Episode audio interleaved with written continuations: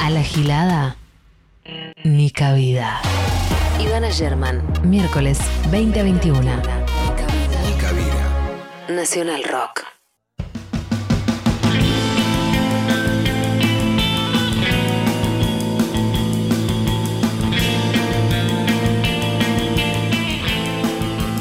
Nos estamos haciendo unos pulgares, unos pulgares arriba con Lali y con Dai, como que ya podemos empezar este programa, esta edición de Ni Cabida, este espacio para la agenda de género en Radio Nacional Rock. Eh, excede el género, por supuesto, el, bueno, el, el pico, todo es un pico, ¿no? Pensamos que estamos en un pico hasta que llega el siguiente pico.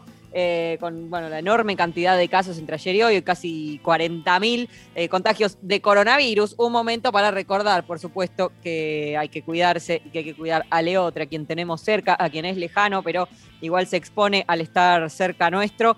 eh, porque básicamente cada uno de nosotros tiene una responsabilidad. Una responsabilidad más grande tiene, por supuesto, el Estado, los patrones, una serie de eh, figuras, ¿no? Por supuesto, pero en principio lo que podamos para ayudar a que se salve el de al lado es excelente y es un, motivo para esforzarse. Bueno, en, en en un orden de cosas que tienen más que ver sí, con la agenda de Nica Vida, eh, estamos en la mitad de la Semana Mundial del Parto y el Nacimiento Respetado. Es una semana que se estableció eh, precisamente a nivel mundial para que se hable de los derechos de quienes nacen y quienes dan a luz. Y no sé si está bien el término dan a luz. No sé eh, si, no sé si hubo algún pedido de deconstrucción al respecto.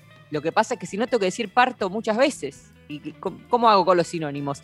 Eh, eso, eso vamos a hacer hoy. La violencia obstétrica es un tipo de violencia muy específica que recae por parte del sistema médico sobre las personas en gestación y que es particularmente perversa porque es un momento muy, muy vulnerable y si no tenés unos cuantos embarazos encima, probablemente también es un momento de gran desconocimiento y de gran ner- nerviosismo eh, y esa disparidad de saber se transforma casi per se en, un tipo de violencia.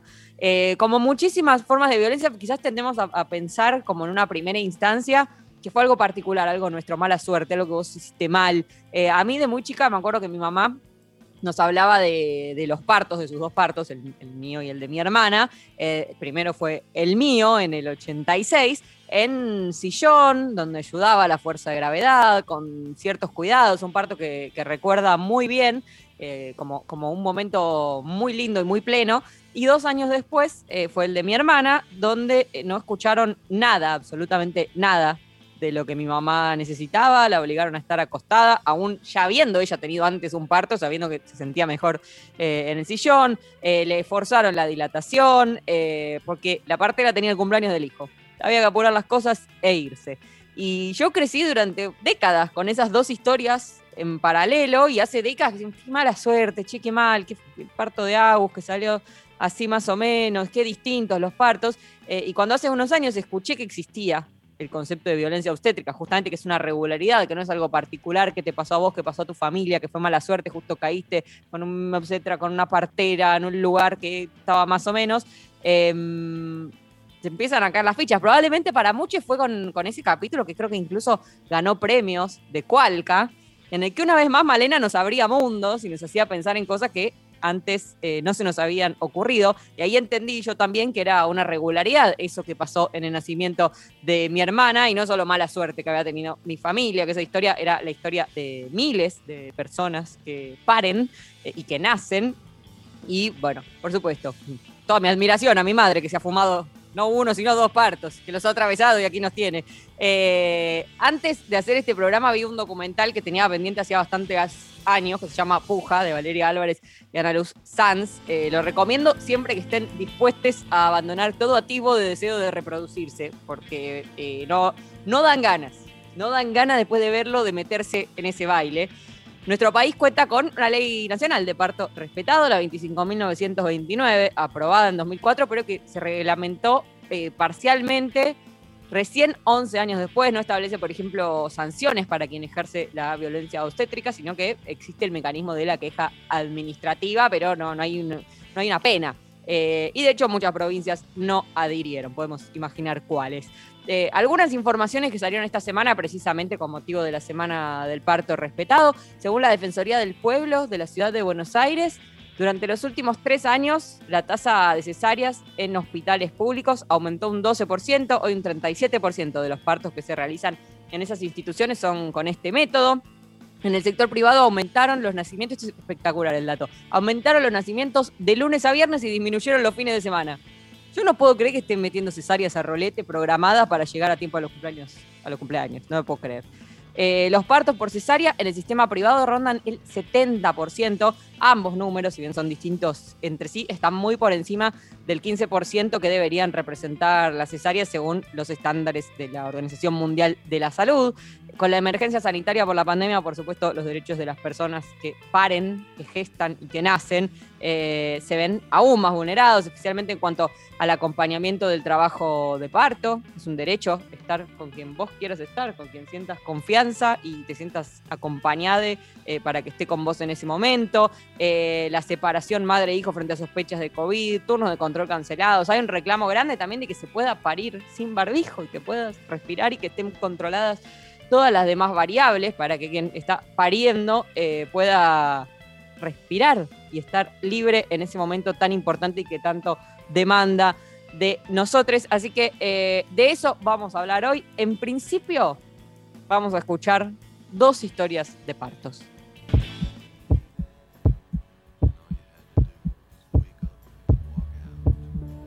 Yo soy Valeria Correa, soy, entre otras cosas, actriz y hace cinco años parí a mi hijo Bruno. Mi nombre es Florencia Cott Hansen, tengo 45 años, soy politóloga, madre de tres niñas. Participo en la red de acción de una ONG feminista de derechos sexuales y reproductivos que se llama Matriar. Nunca mm, estuve muy al tanto de cosas de embarazo y de hijos hasta que decidí tener a Bruno. Ahí un poco investigando y un poco averiguando me di cuenta que me daba mucho miedo la idea de intervenciones sin sentido, ¿no? Y como sé que ahora la cesárea es algo que se hace mucho sin necesidad, me daba por un lado mucho miedo, por otro lado mucha furia de que pueda sucederme eso y entonces empecé a averiguar y encontré eh, que en el Hospital Álvarez, que es un hospital público en Flores, tienen un plan de parto respetado. Me parecía que era un lugar coherente con cómo yo quería parir, otra opción era parir en casa. Por un lado sentía temor al respecto y por otro lado no lo podía pagar. Tuve tres intentos de parto fallidos que terminaron en cesáreas. Las experiencias fueron muy malas. Sufrí todo tipo de violencia obstétrica, violencia física y emocional desde que me ataran los brazos, me rasuraran sin decirme, me rompieran bolsa sin contarme lo que me estaban haciendo, me hicieran tactos sin avisarme, dolorosos, violencia emocional, desde comentarios sobre los pelos de mis genitales, escuchar que en el quirófano en mi médico decía que se le venían mis intestinos, que me pusieran algo, estar rodeada de gente que desconocía, de hecho tengo una foto en el quirófano con una persona que desconozco que me agarró, se sacó una foto conmigo. Bueno, y finalmente el parto fue respetado, ¿no? Estuve 15 horas en trabajo de parto, pude estar con mi compañero, pude gritar y putear, pude moverme, pude reírme y hacer un stand-up y hablar de Natalia Oreiro y pude tener a disposición más o menos lo que íbamos necesitando entre todos, digamos, como un equipo. Y también la idea de que el hospital público está muy como alejado de la clase media, hay como una idea de que es un bajón, yo lo enaltezco. Tuve a mi hijo como yo quería y gratuito. Ahora desde la militancia busco curar mis heridas y hacer mm, acciones que ayuden a que las mujeres todas puedan tener acceso a condiciones humanas para parir y que los chicos vengan en contextos amigables y amorosos, no en los contextos que encontramos ahora en las instituciones públicas y privadas, en la mayoría creo que nos tenemos que realmente posicionar y elegir lo que nos parece que nos va a hacer mejor. Después uno nunca sabe. Después uno está ahí pariendo y es como que te transformas en otra persona, ¿no? Pero bueno, es un diálogo entre lo que pensás antes y lo que te está pasando después y un poco después sacas la conclusión. Mi conclusión es que estuvo buenísimo hacerlo ahí y así.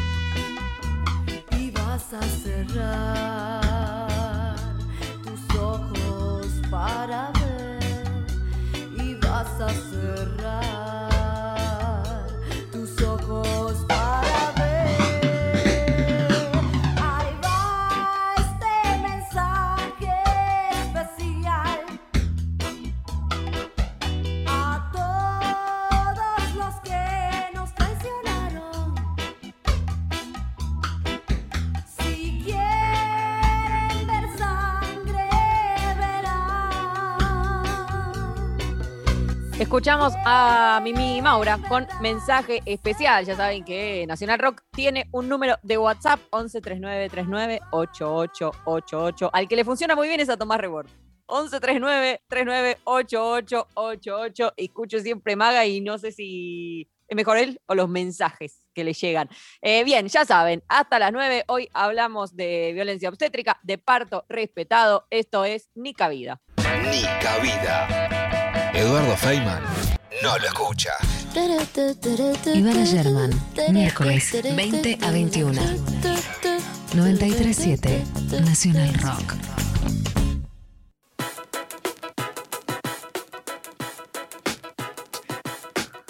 Siempre voy a decir lo mismo, pero nos seguimos riendo y sorprendiendo de nuestras propias promos. Es espectacular. La verdad, no, sé si produjimos mucho, pero lo que hay está bien, digamos todo. Bueno, eh, les decía, hablábamos en la apertura y escuchamos testimonios. Eh, estamos en la Semana Mundial del Parto Respetado. Eh, y bueno, es momento de hablar con alguien que sepa básicamente más que yo sobre el tema. Eh, en este caso, Natalia Liguori. Ella es psicóloga, es especialista en perinatología y forma parte de la Asociación Civil Dando a Luz. Hola Natalia, ¿cómo estás? Bienvenida a Nica Vida. Gracias, Ivana. Qué bueno que traigan este tema, que lo pongan sobre la mesa. Eh, es, un tema que ustedes trabajan mucho hace, hace muchos años. Sí. eh, sé, de como de eso, de su militancia y de su trabajo con, la cuestión, que es, casi universal, ¿no? Hablábamos recién fuera de aire que eh, es, eh, es, algo que es casi la norma, la violencia obstétrica, ¿no?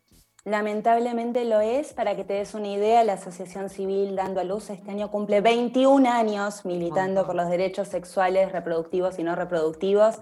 Y aún así tenemos unas leyes fantásticas, ¿no? Se define lo que es la violencia obstétrica, se la reconoce como tal y se siguen vulnerando derechos, ni hablar en contexto de pandemia.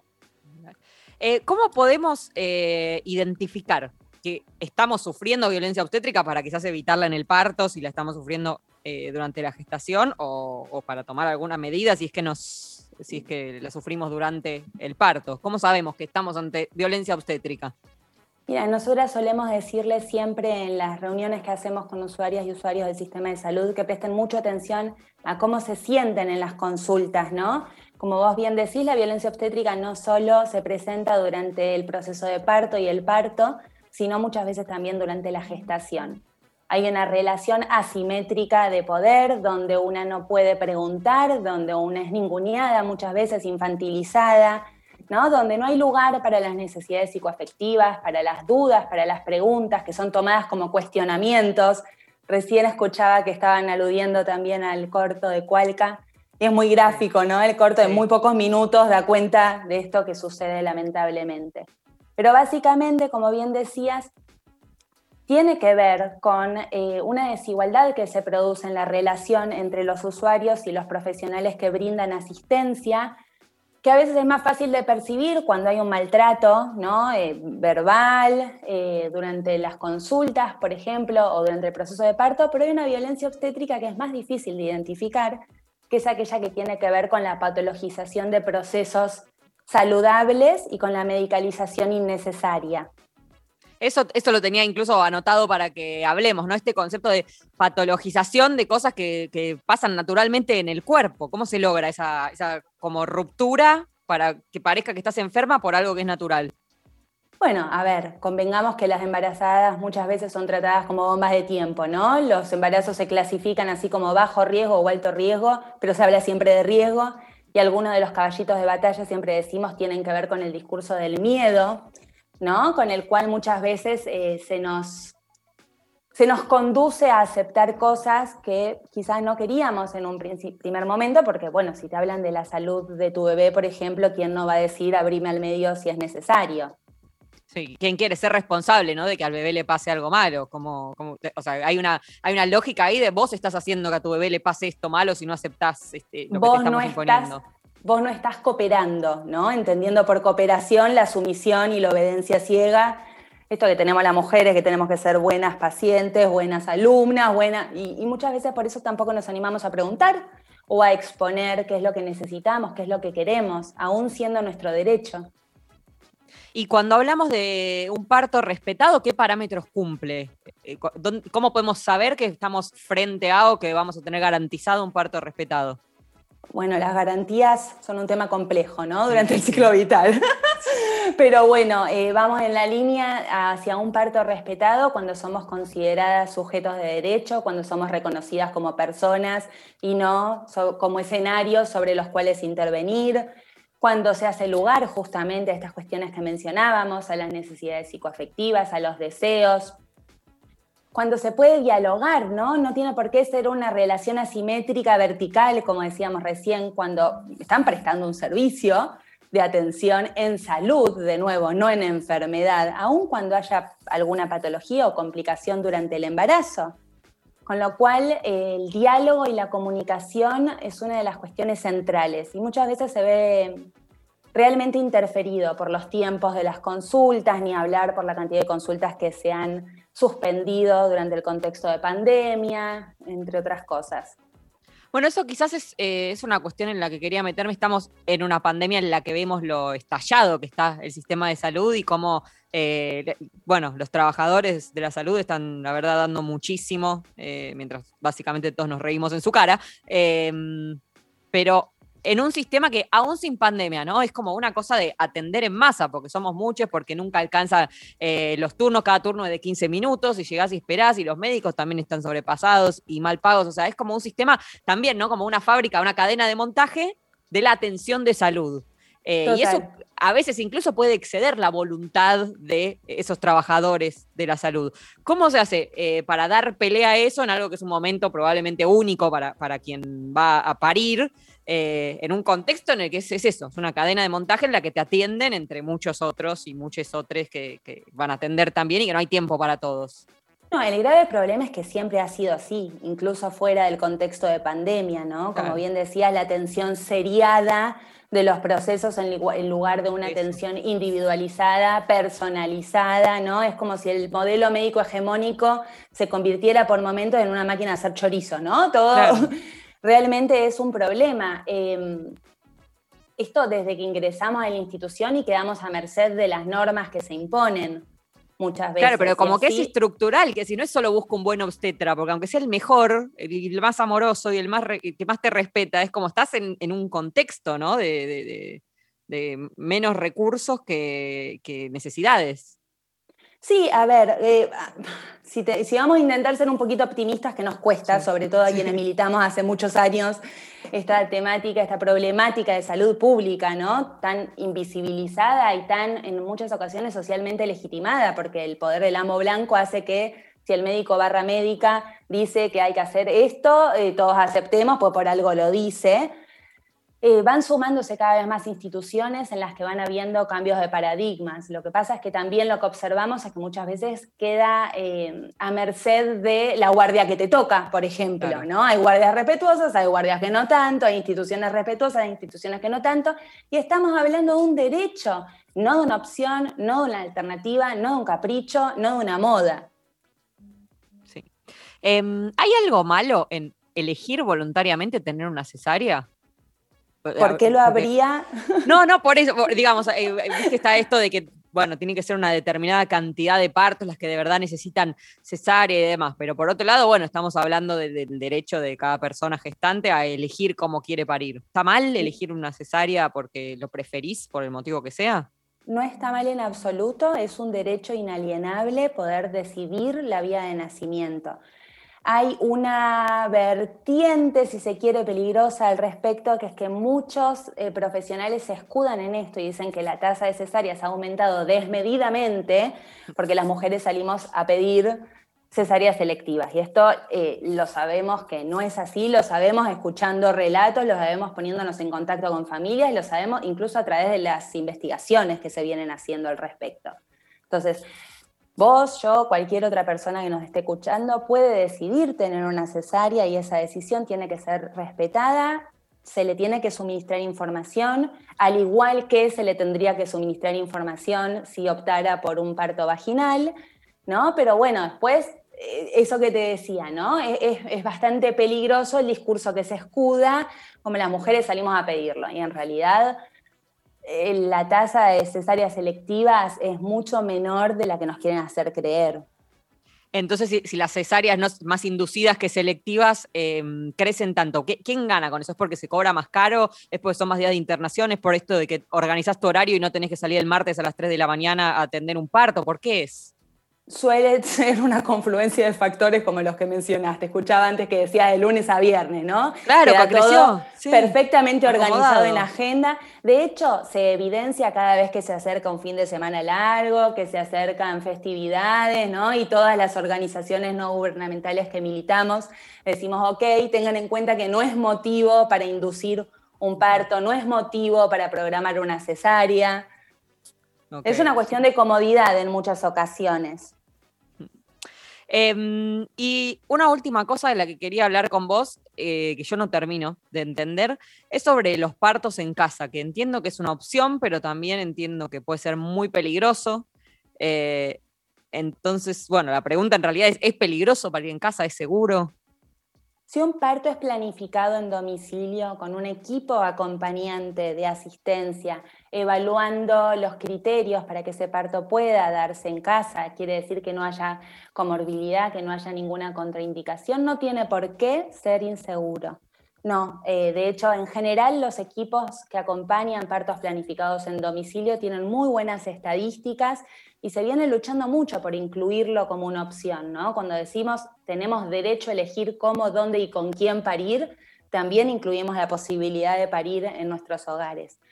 Ahora bien, muchas eh, personas, muchas familias optan por esta alternativa, por la violencia obstétrica altamente recrudecida en las instituciones, y tenemos que seguir militando esta causa. No puede ser que los partos y nacimientos en institución, lejos de ser seguros, aumenten los riesgos, aumenten la comorbilidad, tanto física como psíquica. No puede ser que esto que decíamos antes de la atención seriada vaya generando complicaciones que luego tienen que em, salvar con otras intervenciones que se van haciendo necesarias por las intervenciones previas que no lo eran. Eso es lo que tiende a suceder aún en la actualidad. La ley que ustedes mencionaban es de 2004, fue sancionada en 2000, fue sancionada 11 años después, cajoneada, ¿no? Por todo esto que mencionábamos, y sin embargo 2021 seguimos teniendo estos índices, seguimos escuchando estos relatos como los que ustedes compartían, y es un panorama que por momentos se torna desolador, pero que apostamos fuerte a, la necesidad de visibilizarlo, ¿no? Para poder generar cambios y sensibilizar al respecto. Bien, bueno, muchas gracias, Natalia. Vamos a, seguir hablando, supongo. Esta conversación sigue, de, cada tema que tratamos eh, acá en Nica Vida, como que es una conversación que sigue abierta y sigue viva más adelante, por eso siempre dejo unos puntos suspensivos. Eh, te agradezco por este rato, en principio. Voy a seguir escuchando el programa porque sé que van a seguir conversando al respecto hasta las 21. Bien, un beso enorme. Nos vemos. Chao, chao. Era Natalia Liguori, psicóloga, especialista en, ¿cómo me cuesta decir esta palabra? En perinatología y eh, forma parte de la asociación Dando a Luz. Ahora vamos a escuchar a Sol Baza de Morados.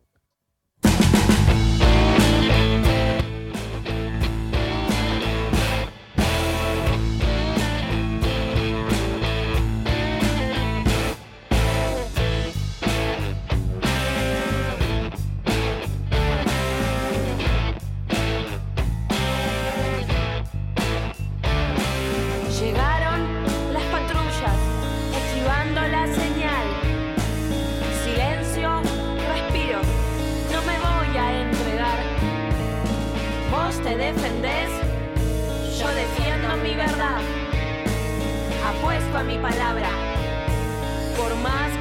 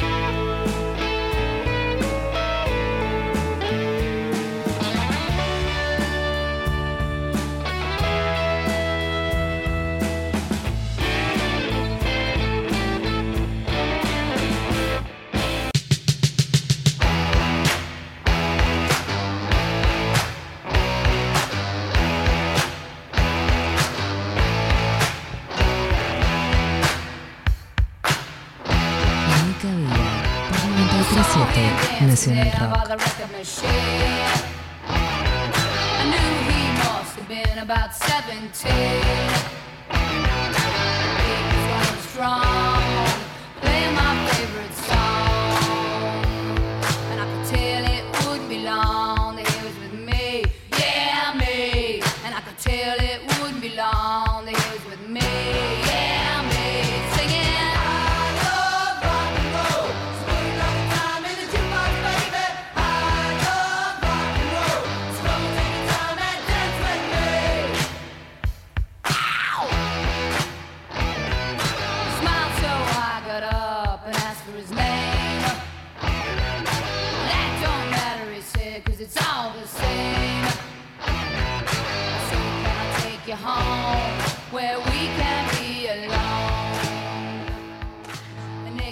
John Jett y And. The Black Hearts, I Love Rock and Roll. Y hace un ratito, qué hermoso tema, Mon Laferte y Gloria Trevi. La mujer, eh, nos falta hablar de un tema hoy en lo que nos queda de programa, porque este lunes, eh, bueno, fue eh, un día muy importante también a nivel internacional, porque fue el día in- internacional precisamente contra la discriminación por orientación sexual e identidad de género. El, área de géneros de Radio Nacional hizo una producción especial porque hubo una cuestión con una marca que usó la imagen de Diana Zacayán sin permiso. Para eso vamos a hablar con Amanda Alma, una de nuestras compañeras del área de género. Eh, ¿Cómo estás, Amanda? ¿Cómo andás? ¿Todo bien? ¿Todo tranqui? Esta noche Sí, medio fría. Sí, ya está, ahora va a ser así para siempre, medio fría y con, bueno, y con un brote. Con aislamiento. Ay, Sí. qué bajón, qué bajón. Sí, Todo lo los nuevos tiempos. Todo lo que se pueda uno guardar, hay que guardárselo, repito, una y otra vez. Este, Adentro mm, de la casa, sí. Bueno, a ver, la fecha es eh, importantísima y en el medio de esta interacción, ¿no? Entre causas, eh, militancias y mercado, podría decirse. Sí. Podemos decir que sería una paradoja justamente que en este 2021 pasen estas cosas y mm, bueno, el 17 de mayo es un día muy importante porque hasta hace relativamente poco tiempo, en los 90, donde por ahí muchos de nuestros oyentes, audiencias estaban naciendo, por ahí algunos quizás ni siquiera lo habían hecho, todavía se consideraba la homosexualidad como una enfermedad y eso generaba un proceso, bueno, y, es la base, digamos, mucho de, de la violencia estructural que hay contra el colectivo de la disidencia sexual, ¿no? Porque pensás, hasta los 90, con el desarrollo del mundo, ya había pasado Augusto, que había pasado Vietnam, había pasado la Revolución Cubana, eh, el hombre había llegado a la luna, mil cosas habían pasado, pero la homosexualidad seguía siendo considerada como una desviación de una enfermedad mental que tenía una cura además. Sobre eso había miles de terapias y todavía existen eh, para reorientar a las personas que se habían desviado y había una construcción que bueno, que en muchos países se sostiene, ¿no? Porque también siempre es importante decir eso, hay 80 países en el mundo que hoy te matan o te meten preso por ser lesbiana, por ser travesti, por ser maricona. Entonces es como, eh, nosotros vivimos acá en Argentina con todas estas leyes que hemos conseguido, pero sin duda no podemos perder de vista nunca, nunca, nunca esto porque... Y no es, es un debate antiguo, claro, eso mismo. Exacto, nos pasa hoy. Hay lugares, por ejemplo, que si te querés ir de vacaciones y sos lesbiana, lo tenés que pensar 20 veces si tenés la plata, obviamente, para pagarte un pasaje a Europa. Decís, bueno, me voy a ir, no sé, a Bielorrusia a ver cómo es, eh, no sé, y no, no podés porque te, te meten presa o no o tenés que closetearte porque no podés andar con tu novia eh, por la calle, ni siquiera con la misma pinta que andás siempre, porque si sos eh, así, te, te vestís de una manera donde se te note bien lo tortillera o bien lo maricona, eh, es muy probable que te metan presa si estás en esos países. Así que eh, me parece interesante sobre todo porque vivimos en una sociedad argentina donde todos estos debates los estamos dando un montón, los venimos dando hace 10 años con la ley de identidad de género, con las marchas del orgullo, y hoy, bueno, la explosión del feminismo también en nuestro país hace que todos hablemos más mayoritariamente o podamos ponerlo en la agenda y, y charlarlo y nos horroricemos justamente de los hechos de violencia y discriminación y nos preguntemos también dónde está Tehuel y, y cómo es el proceso de búsqueda también, ¿no? De un cuerpo trans, de una persona trans, de un varón trans eh, en esta sociedad argentina. Y por eso Sí, el pasaron, 17... pasaron dos meses y como que no hay, no, no Claro. O sea, no aparece ni siquiera una novedad judicial, no solo no aparece Tehuel. Es como que incluso a nivel. pista. Claro, a nivel periodístico, incluso, viste, decís quiero tener el tema en agenda y a la vez cuando Sí. no hay noticia, es medio complejo, más allá del reclamo, ¿no? De, de repetir una y otra vez la Por pregunta. ejemplo, no, hay, no, hay, no, hay, no hay un avance, no hay una de, de- de- los, no los sabemos qué fiscal los- está investigando, ni qué los hace. detenidos siguen sin fiscal. declarar y es como también esa, esa nula, ese nulo avance hace que. Que, que como que vaya, por, suerte no está quedando olvidado porque hay una, una decisión muy fuerte del movimiento feminista, ¿no? De sostener ese reclamo vivo, pero que sea más sencillo que la cosa se vaya como en fade, ¿no? Claro, y también que no se vuelva una pregunta sin respuesta, ¿no? Sí. que se vuelva algo así como un mantra para recordarnos algo que, que en definitiva hay herramientas, hay una experiencia política en Argentina, una experiencia judicial de búsqueda de personas. Venimos, bueno, de, de- de la desaparición de Santiago Ma- Maldonado, después la aparición de su cuerpo, es muy reciente, Facundo Castro, hay como Sí. muchas situaciones de violencia que te, y desaparición de personas que estamos viendo en situaciones, bueno, esas de violencia institucional porque están involucradas las fuerzas de seguridad acá en la desaparición también más vinculada a los cuerpos más feminizados, ¿no? De esas chicas y muchas de nuestras contemporáneas que han desaparecido, no sabemos dónde están todavía hoy, después de 10, 15 años. Eh, pienso en Florencia Penachi, por ejemplo, ¿no? Que nunca más, Uy, se nos o, colgó Amanda. eh, en, bueno, varias, María Cash, nunca más pudimos saber nada y como que no hubiera ahí un aparato de eh, la justicia buscando. Y más allá que nos fuimos un poco del tema, bueno, me parece que es importante también estas fechas porque a veces pasan solamente como, eh, bueno, el- Se ha descuajeringado toda la técnica. Amanda, ¿me escuchás ahí? te escucho perfecto, te escucho fuerte y claro. Fuer- Fuerte, fuerte y claro, claro. sí. Y ahora también te veo, aunque vos no me ves, pero yo sí te veo.